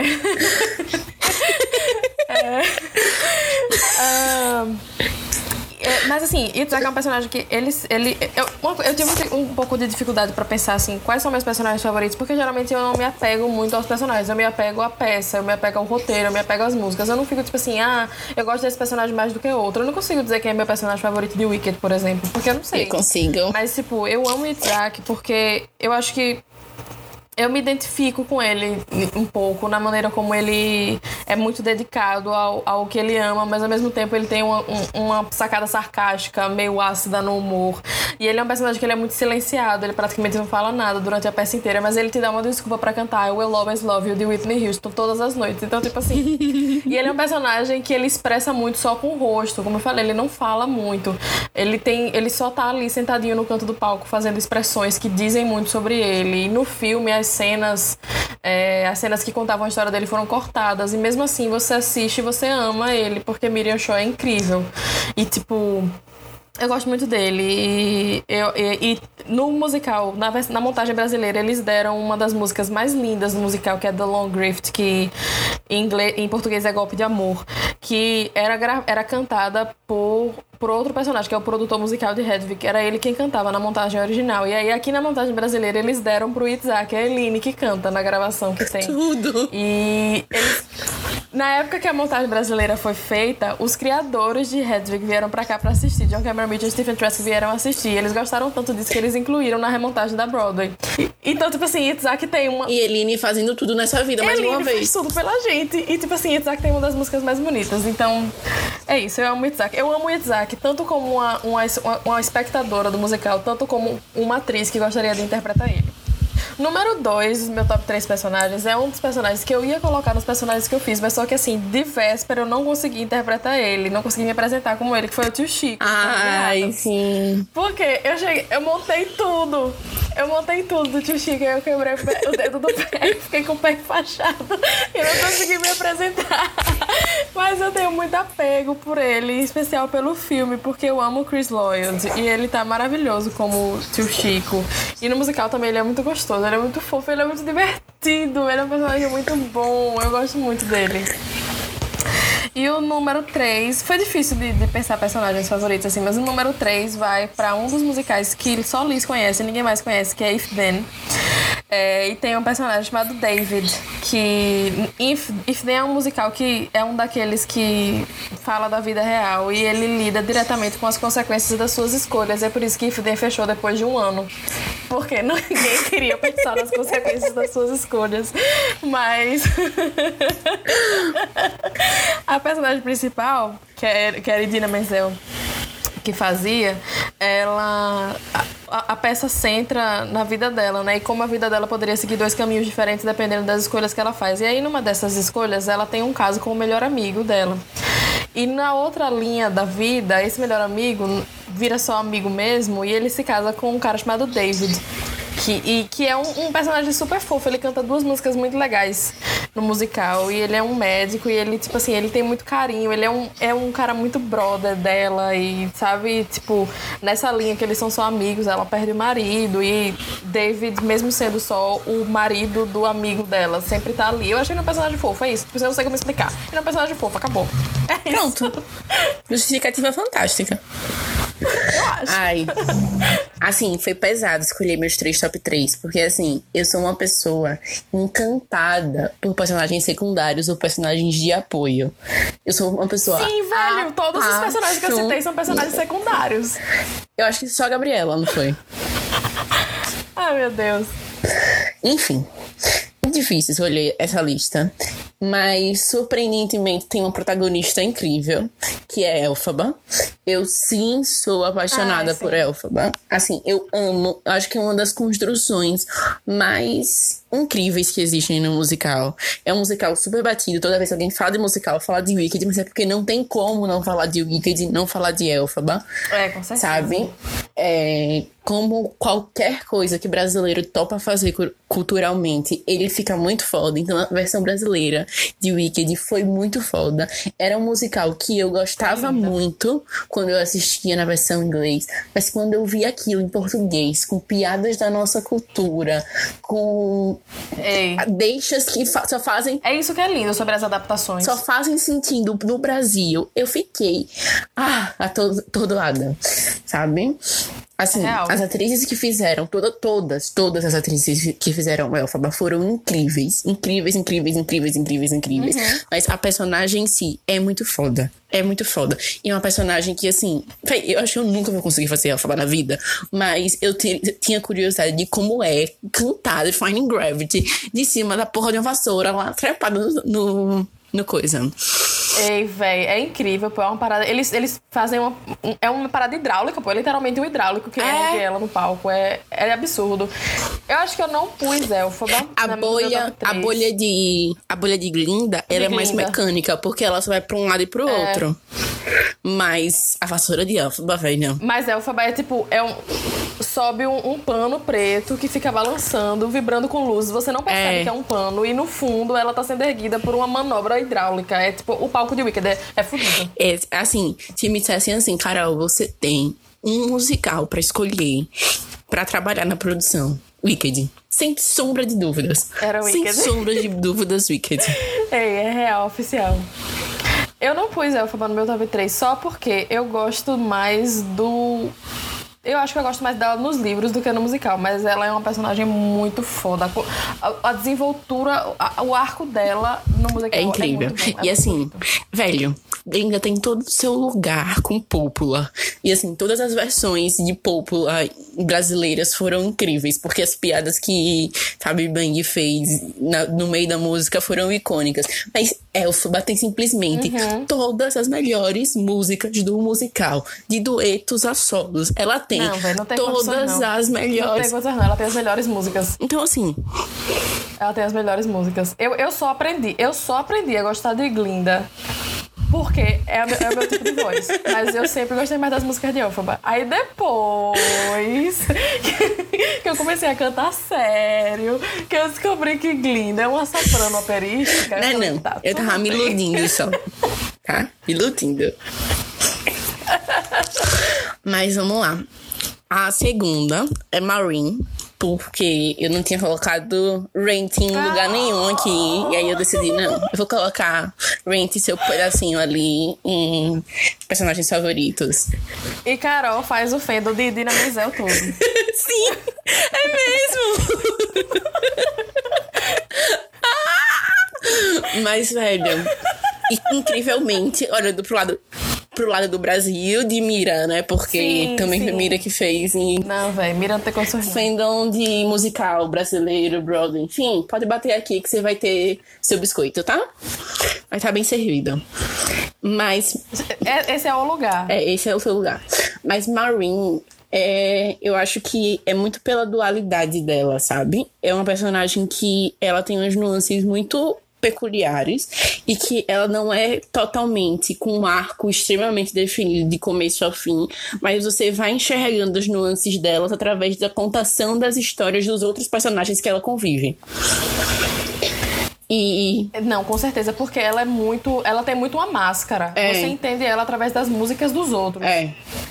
E assim, pra mim, é por. Marine ainda foi colocada aqui por conta de Take, Take Off My Leave Me. Porque puta que pariu. É a melhor música de Rain. Sim. Aquela é muito boa. Desculpa, Seasons, mas. É. Não. É, é perfeita. Que assim, mulheres. Ela resmungando enquanto, enquanto a, a outra canta. É tudo, de bom, Tudo, velho. tudo, tudo. Mulheres que, Que mal mal necessário. necessário. Talvez eu volte pro armário. Brasil fazendo com que eu defenda. Eu quero, eu quero ter que, que falar mal do Brasil, mas eu não consigo, porque o Brasil tem as melhores versões. Não. As melhores versões. O teatro musical brasileiro alimenta a gente. Acabou. É. Eu não passo fome com o teatro musical brasileiro. Não passo. E, por último, obviamente, assim, Hum, Óbvio. não teria como Geni de Ópera do Malandro, porque assim. O- é de longe as melhores personagens do musical brasileiro. Melhores, melhores, melhores. Ah, mas Jenny é protagonista, só tem uma música. Foda-se. Foda-se que Jenny só tem uma música. É a melhor música de Ópera do Malandro. É. É isso, velho. Eu E acho é que eu sempre gosto mais dos personagens secundários do que dos, dos protagonistas. Sempre que eu fico pensando, tipo assim, hum, tá, o meu personagem favorito desse musical aqui, ou desse filme, ou desse livro. Aí vem um protagonista, eu fico, não, velho, mas tudo é sobre esse protagonista. E aquele personagem secundário que teve as cenas É. apagadas e que não fala nada. Eu sou essa pessoa. eu te entendo. É justamente isso. E Jenny é exatamente isso, porque é uma mulher. Na verdade, nunca é muito bem definido. Porque em algumas versões, na versão de cinema, Jenny apareceu como uma drag. E na versão de palco, Jenny aparece como uma mulher trans. Chico Buarque, por favor, resolva isso. Tá nas suas mãos. Ajude, tá? Você tá vivo ainda pra poder explicar isso. Mas tem essa questão em cima de Jenny. Mas eu a defendo muito mais na versão palco. Então vou considerar aqui Jenny como mulher trans. E ela é praticamente um. Se o nome agora, que fica organizando as putas. A agenda. Cafetina. Ela é praticamente uma cafetina da grande sociedade do Rio de Janeiro, ali na década de 60, 70, mais ou menos. E aí, tipo, todo mundo, ai, Geni, Geni, Geni, Geni, Geni pra isso, Geni pra aquilo, eu quero não sei quem, eu quero não sei quem, eu quero não sei quem. Até que uma hora que metem ela no meio de uma briga de o casamento dos filhos de duas grandes famílias no Rio de Janeiro. E ela que tem que resolver. Ela estoura. Joga pedra na Geni! Joga bosta na Geni! Enfim. Incrível. E assim, tem uma versão que não é. versão de musical, é uma versão, um cover, que é Letícia Sabatella que faz, que puta que pariu. Você arrepia. Essa batalha é de arrepiar, velho. É, eu acho que é uma das melhores versões. Sim, dessa música. Sim, sim, sim. Com certeza. Eu acho que, tipo, a, a versão de palco que teve recentemente, que veio até aqui pra Aracaju, surpreendentemente, em 2016, se eu não me engano. Sim, eu lembro. Ela é incrível. É incrível, incrível, incrível, incrível, incrível. Assim, é uma peça feita à base de andaime. Então, assim, já conquistou meu coração, né? É, porque os, os, os, as cenografias mais difíceis, você sabe que vai ganhar o coração de Carol. Sim. Quanto mais difícil for, mais ela vai amar. Sim. E quanto menos elemento tiver, também. Quanto mais disruptivo for. Mas enfim, voltando. Geni é isso, incrível. Letícia Sabatella, por favor, me entregue uma versão de Geni. Eu sei que é uma mulher trans, mas eu queria muito ver você na, mulher, na pele de eu Geni. Eu confio em você. Eu confio em você. E vamos de top 3 personagens favoritos que já viveu. Pá, pá, pá, pá. Esse foi dificílimo, viu? Esse Vou é... te contar. Pau no coração. É. Aí eu tive que fazer o seguinte: eu tenho que ser uma pessoa humilde e eu não pude colocar personagens originais, criações da minha cabeça nessa lista, porque ia ser ridículo. Ah, não, amiga, mas eu botei. amiga, você é fantástica e eu te apoio. mas. É, não, mas eu sei quando admitir que os meus personagens às vezes não são os melhores. Ai, não, pelo amor de Deus. Número um foi Rizzo, de Grease. Ai, sim, Rizzo. velho. Eu vi o brilho no seu olho fazendo Rizzo. Velho, sim. Eu ia colocar ela como top personagens favoritos, número um no meu top 3 personagens favoritos. Mas aí depois eu lembrei que eu tive o prazer de encarnar essa mulher. Então ela tinha que ser número um dos meus personagens que eu já fiz. Porque ela é tudo. Ela é maravilhosa. Eu amo o senso de humor de Rizzo. Eu amo aquela música There Are Worse Things I Could Do. Eu acho que ela fala diretamente no fundo do meu coração. Eu sei que todo mundo ama Look at Me, I'm Sandra Dee. Ou então que as pessoas amam aquela... Summer Nights. A, a, era isso que eu ia falar. Não, Hopelessly Devoted to You. Porque... Ai, hopelessly Ah, sim, sim, sim. Mas eu amo Reese, velho, porque, tipo assim, aquela menininha, eu não. não Sandy não me desce. Entendeu? Eu amo Reese. Eu amo. Aquela velha história de personagens secundários são muito mais peculiares e muito mais. Entendeu? E justamente pelo fato de que eu e o Rizzo temos a mesma opinião sobre Sandy, a gente já começa a se unir. E aí, eu amo o senso de humor dela, eu amo o arco dela. Eu acho que ela tem o arco. Falando sério agora, né? Eu acho que ela tem o arco mais adulto. Com certeza, sem todo. dúvidas. E... Sem dúvidas. E ela é maravilhosa, velho. E ninguém fala comigo sobre Vanessa Hudgens, não. Eu tô falando aqui do elenco original do filme. É, gente, ignora aquilo, por favor, desculpa. Número 2. É, número dois, na verdade, eu acho que não é um musical, mas a gente fez um musical que eu interpretei essa personagem, que foi um musical meio que original, meio que. Ele, ele foi adaptado de uma ideia, mas a construção foi original. É, foi Rainha de Copas. Eu gostei muito, velho. Eu acho que quanto mais doido o personagem é, mais eu gosto de fazer. Porque Sem Rainha de Copas tinha Chico e tal. E aí. velho, mas foi muito divertido. Eu acho que eu me libertei muito como Rainha de Copas, assim. Tipo, tinha uma um jeito do, da voz, eu acho que. A, principalmente a voz que eu criei pra ela foi muito gostosa, assim, foi uma descoberta. E, e eu acho que eu, que eu construí ela muito nas coxas, e mesmo assim, no fim das contas, eu percebi que eu amei o que eu criei.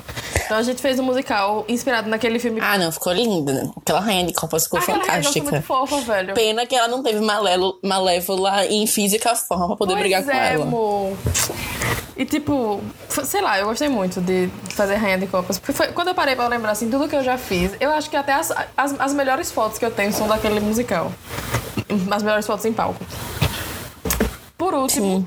não podia faltar Velma de Chicago. Melhor.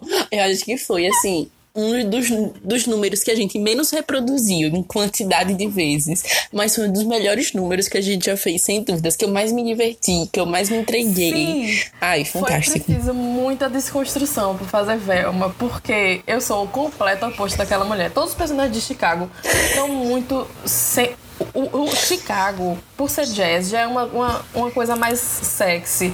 E elas todas são dançarinas burlescas. É são personagens extremamente são sensuais. Personagens extremamente sensuais. São dançarinas burlescas. Elas vendem o sexo e elas usam. Elas são assassinas que às vezes usavam o sexo como ferramenta. Então, tipo assim, é uma coisa que eu sou exatamente o oposto disso. Eu tô no espectro assexual. Eu não sei ser sexy. Eu não sei trabalhar com o meu corpo dessa maneira. Então foi tipo assim, uma desconstrução. Eu lembro de ficar com Luana, diretora, mãe, amiga, me pegando pelos ombros e falando, eu sei que você consegue. E eu segurando o choro, falando, não consigo. E ela conseguiu tirar de mim, sabe? Então, tipo assim, foi.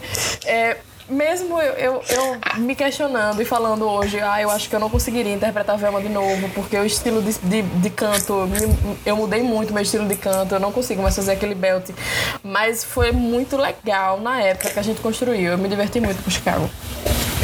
E, é um, e você tem uma foto do caralho sendo Velma. Uma, uma foto do caralho. Saulo Coelho, beijo. Beijo. Ai, chegou o momento mais difícil de todo o episódio. o top 3 favoritos que eu já vivi. E deixando claro aqui, eles estão em ordem cronológica. Certo, não de que eu não tenho capacidade mental de colocá-los num lugar assim de, ah, esse é meu favorito, não tenho como. Então, a primeira a primeira personagem é Marina Maria. Foi a primeira personagem que eu fiz na minha vida. Eu tinha 12 anos de idade. É de uma peça original da incrível, fantástica Alessandra Teófilo. Beijo, Ai, tia. E uma peça sobre como o Brasil é, diversos de João e Maria. O nome da peça era O Brasil de João e Maria. E só no final você entende que é a história da mesma família sendo contada em diversas épocas do Brasil. Tem uma, começa na Primeira República, aí vem na época da ditadura, aí vem início dos anos 2000 e termina em 2010. Foi em 2011, se eu não me engano, essa peça. Foi, foi por aí. 2010, 2011. Eu sei que ela acabava, acabava a peça em 2010. E eu fiz duas personagens nessa peça. Maria Vitória, que era a filha mais velha de uma família muito humilde, que tinha sérios problemas, que o pai era alcoólatra, sofreu violência doméstica, enfim. Tinha essa personagem. E outra personagem era Marina Maria, que era uma jovem que foi confundida numa manifestação com uma líder da Uni, da Uni e foi presa, foi assassinada na época da ditadura militar. E o, tipo, a maior parte da cena é a cena da tortura dela. E, tipo, eu tinha 12 anos fazendo essa cena. Quando me entregaram essa cena no meu colo, eu disse, eu não consigo fazer isso. E Tia Lê, com todo o coração dela, você consegue fazer isso sim. Eu não. Eu não consigo fazer isso, não. E, enfim, é uma cena que eu tenho muito carinho até hoje. Até na numa daquelas daqueles monólogos que mãe mandou a gente levar para fazer. Eu lembro. Eu levei ela, ela tem cálice como fundo. Na época, não era eu que cantava cálice, como eu fiz pra Luana, era um coro que cantava cálice, porque eu não, não conseguia parar de chorar durante a cena pra poder cantar. E, assim, foi uma personagem que mudou a forma que eu vejo o mundo, sabe? Eu tinha 12 anos só. Eu já tinha estudado sobre ditadura militar, mas, assim, de uma forma muito rasa é. no primário. Eu tava no começo do fundamental. Teve uma imersão mesmo, né? É, foi uma imersão sinistra, assim. Foi uma das personagens acho que foi a primeira personagem que eu mergulhei, assim, puf. E a gente repetiu essa peça algumas várias vezes, porque ela começou com um estudo de caso do, da, da escola de teatro que tinha dentro da escola, mas depois Tia Lê levou pra rua e assinou pelo Arte em Ação. E a gente apresentou em alguns lugares na cidade. E assim, foi a primeira vez que eu disse, caralho, eu consigo fazer um liga e desliga dentro de mim. Porque eu ligava a Marina Maria e eu me desbravava de chorar. Uhum. E aquilo caía em mim, eu ficava, caralho. Na hora que eu consegui, que eu apertava o botão, que eu entrava na coxinha de novo, saindo, carregada de cena, eu parava de chorar. Eu, caralho, que peste é isso? Ah, isso é muito difícil até hoje. É uma das maiores dificuldades que eu tenho, é, é chorar em cena, assim. Você sabe disso, a gente teve muitas discussões Sim. sobre isso. Foi uma personagem que eu me descobri como uma atriz dramática. Uhum. Ai. Segunda, em ordem cronológica, lembrando disso, e deixando aqui bem claro. Ai. Vovó Adams. é... Não, não, não, não, não. Não tem ninguém que faça Vovó Adams melhor do que Carol. Acabou. É uma das personagens, assim, que eu tenho mais carinho na vida. Na vida, na vida, na vida. É uma personagem que eu me desconstruo completamente. Eu acho que é uma das personagens que eu mais tenho a sensação de que eu tô entregando meu corpo pra outra pessoa, sabe? Hum, incrível, incrível, incrível, incrível, incrível. Ah, foi uma experiência deliciosa pra gente começar, velho. Foi. Foi uma- experiência fantástica. Foi uma vivência incrível. E assim. Foi aquele despertar pra muita gente. Eu já tinha esse despertar, mas foi aquele despertar pra muita gente de que não é só a protagonista que se, destaca. Porque, velho, no fundo, no fundo, no fundo, quem se destacou naquele número foi os fantasmas, a vovó e Vandinha. Sim. Então, assim, Eu acho que Adams é um musical que até que se você parar pra pensar, não tem aquela parada de um protagonista muito forte. Todo mundo protagoniza É. um pouco. É, a família é muito protagonista. Mas é porque, assim, é, Gomes E Mortícia, as pessoas pensam muito neles dois. É. Não, e, ela- eles têm diálogos muito fortes, eles têm diálogos muito marcantes, sabe? Tipo, a parada do decote até umbigo, ou o decote até a Patagônia, sabe? Ela, ela tem, eles têm umas frases assim que você lembra depois, fica marcado. Com certeza. Mas enfim, voltando, eu estou aqui em ordem cronológica. Depois dela é Marie. Marie, assim, é uma personagem original. Eu espero muito que todas as pessoas que queiram assistir possam ter a oportunidade de ver essa personagem no palco de novo. A gente vai ter o, gosto de trazer pro palco, com certeza. Com se Não, se a certeza. gente não trouxer isso pro palco, não é Carol Elise. Não. É uma personagem original, de uma história original chamada Ouro de Nós Duas. Literalmente, assim, vocês têm um filho? Temos, ainda dá tempo, toma aqui pra você. Ainda dá tempo é nosso filho.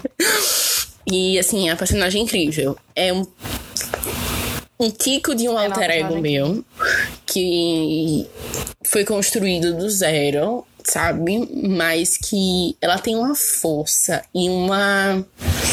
Ao mesmo tempo, Uma delicadeza. uma delicadeza que você olha e fica, caralho, véi. Não, dá pra gente fazer um Só. episódio só sobre a Eu espero, meu Deus do céu, Holly. Estou aqui falando pra todos poderem ouvir que a gente ainda vai lançar, ainda dá tempo, e vai ter um episódio nesse podcast exclusivo pro lançamento, ainda dá tempo. Tempo.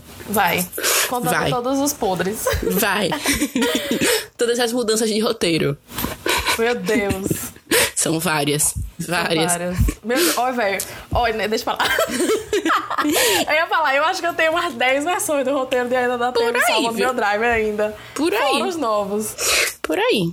E como eu sou a dona da porra toda aqui, vai ter quatro sim. Porque eu não, Rapaz. pu- eu não podia deixar de fora a Gabriela, velho. Não tinha como deixar de fora a Gabriela. Tudo bem, vai, tá certo. Eu sou incapaz de deixar fora disso, Gabriela. É. Gabriela, assim, a gente já falou quando falou de vilarejo, mas É. foi uma das maiores vivências de personagens que eu já tive. Melhores, quê, melhores, velho? melhores, melhores, melhores, melhores. Eu não paro de pensar que, tipo, Gabriela fala tanto com a gente, porque é literalmente um musical sobre a nossa cultura. Ele é um musical extremamente nordestino. É. E é lindo. E assim, ele, ele é nordestino com música de Marisa Monte. Com MPBzinho É isso, de né, violão, sabe? E eu fico, caralho. E assim, é outra coisa que eu acho que a gente não falou no episódio, mas estamos Ah. chegando ao fim e eu vou falar aqui, já que eu estou falando de Gabriela. Brasileiro, ele tem uma capacidade incrível, mas é incrível de ressignificar suas músicas e fazer com que elas sejam números de musicais fudidos de fantásticos. Porque não tem. É muito raro você ter um musical brasileiro original. Ou quando você conhece, você já conheceu as músicas antes por conta da MPB, mas na realidade foi- foram músicas originais. Mas também acontece muito, principalmente de quando o musical ressurgiu de 2015 pra cá, de brasileiro fazer música, fazer musical de biografia, de cantor, ou musicais tipo Gabriela, que é praticamente com músicas de Marisa Monte nordestinas. E, velho, fica muito foda. Porque se você vê Vilarejo, ele tem dois números fantásticos e musicais completamente diferentes. Era isso que eu ia falar. Vilarejo Era é isso que eu ia falar. fudido de fantástico em Gabriela e fudido de E fantástico é em Romeu e Fantástico em Julieta. Romeu e Julieta. Que, que é incrível, porque você- quando você pensa que você já viu tudo sobre Romeu e Julieta, aí vem brasileiro e faz um Romeu e Julieta ao som de Marisa Monte, que eu tenho vontade de chorar só, se- só de lembrar. Só de lembrar. Sabe? É um musical fantástico, assim, sério. Romeu de Marisa, com as músicas de Marisa Monte, é um dos musicais mais fantásticos que o brasileiro ressignificou. É lindo demais, velho. Aquele, e aquele palco, aquela cenografia, aquele figurino. É lindo, lindo, lindo, lindo, É- lindo, lindo. Não, vai- não tem condições, não. Não tem condições, não. Brasileiro é foda. Eles vivem ali no mundo paralelo, porque assim, é um, um mundo esteticamente europeu, mas que é- as músicas de Marisa Monte encaixam perfeitamente. Você fica, tá, vocês estão vivendo aonde? Como? Como É. vocês fizeram isso? É muito foda. muito, muito, muito foda. E Gabriela é isso. Gabriela é Gabriela, que todo mundo conhece. Aquela menina mulher que tem sua inocência com um pouquinho de malícia, mas que viver ela, estudar ela e dar corpo a ela, sabe? É incrivelmente incrível, sério. É uma sensação única, única, única, única, única. Eu queria muito ter podido fazer, poder fazer. Eita, que eu não sei, que eu não consegui comigo, tudo bom? ah, mas ia fazer isso. Plural, então, minha filha. Já falei vários plurais aqui errado. E várias vezes. Foda-se. Ai. Sim, ter podido fazer ela. Fazer com, completo, sabe? Porque assim. É uma nuance incrível, incrível, incrível, incrível. E Gabriela cresce. E assim, não é só Gabriela. Gabri... Aquele musical não é só Gabriela. É um musical que eu não consigo elencar qual é o personagem, qual o melhor personagem do musical. Não, é muito difícil. Velho, e eu acho assim, eu acho. Porque, porque Gabriela, além do livro, já teve acho que umas duas adaptações de novela, já teve filme. Mas eu acho que nenhum deles se compara com música não Não. musical. É como se fosse uma coisa completamente diferente. É como se fosse outra história, pô. É muito original, é muito gostoso, é muito lindo. eu- eu- eu- é, é- é diferente, é, é simplesmente diferente. João Falcão, né? É. Ai, meu Deus do céu. Oi, gente. Musical brasileiro, você vai atrás de João Falcão e Mula e Botelho. Acabou. Desculpa. É isto. Chico Buarque, ele fica lá escrevendo e compondo que ele tá lindo fazendo isso. Em todos os tipos dele. Seja pra adulto, seja drama, seja comédia, seja infantil, saltimbancos fantástico. Mas ele fica lá escrevendo. Deixe que esses dois, eles fazem a direção. E eles fazem direção de tudo logo. Direção, direção musical, tudo. Ah, eu acho que é isto. Eu acho que é isso, porque já tem quase, né, minha filha? Duas horas que a gente tá aqui maratando. Eu tô com pena de Carol editar isso tudo pra fazer um episódio, Ai, velho. fica Porque não tem lindo. condições, não. Ai, Lisoca, que episódio fantástico.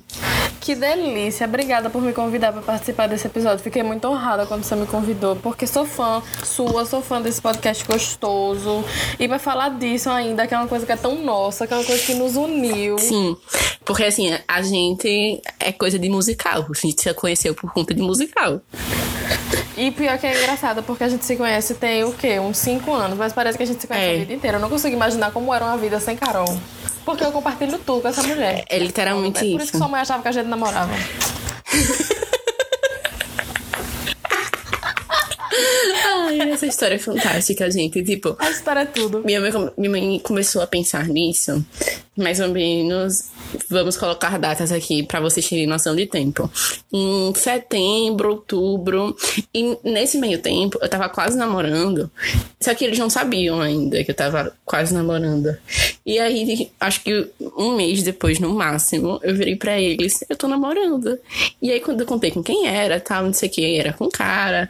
Aí eu escuto minha mãe ligando pra minha tia. Carol tá namorando. E é com um homem. Isso porque ela já tava, tipo assim, me chamando pros almoços de família, pro jantar do aniversário de casamento Sim. deles.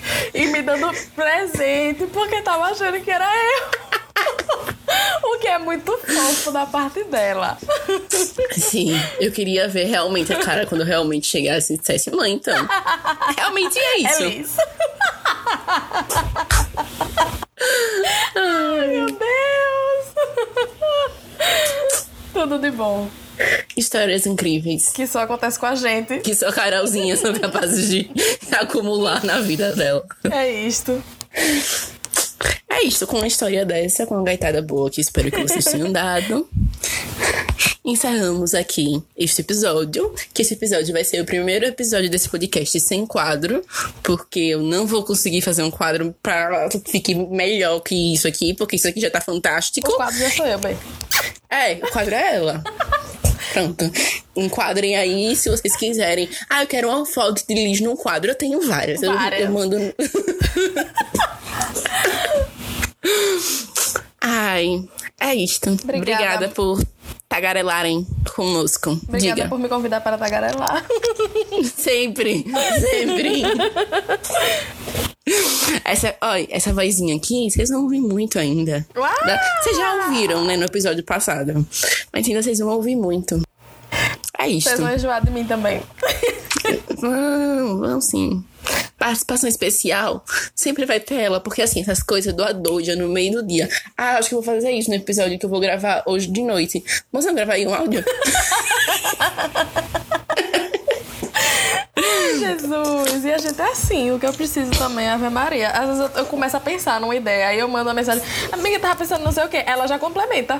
A bicha escreveu o roteiro dentro do tempo quase todo sozinha. Eu escrevi a escaleta, a bicha escreveu o roteiro todo. Eu fiquei, minha filha. Ai, incrível. Incrível. É isto. Pra finalizar, redes sociais, vocês me encontram e digam que tá bom, tá ruim, se foi. Acho que esse vai ser o primeiro episódio longo de verdade desse podcast. Então me digam o que vocês acharam, se realmente, tipo, com convidado, assim, contra a pessoa, fica legal, um episódio maior. Esse aqui eu não vou cortar, vai ser isso mesmo, vocês que lutem. Mas aí vocês me digam o que vocês acharam. Pode ser no Instagram, arroba Carolina Lira, underline EB, ou no Twitter, arroba Chatolira. Mozão, diga aí seu jabazinho. Meu jabazinho é só me procurar no Instagram, arroba fulodeliz. Meu Instagram tá sempre aberto e só posto praticamente foto minha, porque eu sou linda e gostosa, e da minha gata, porque ela é linda e gostosa. Você também Pronto. pode seguir meu canal de jogos no YouTube se for do seu interesse. Eu tenho um canal chamado Terra de Oz, que a gente já falou muito de Wicked, não preciso mais explicar o nome. E é isso aí. Obrigada. É isto. Beijo, meus amores.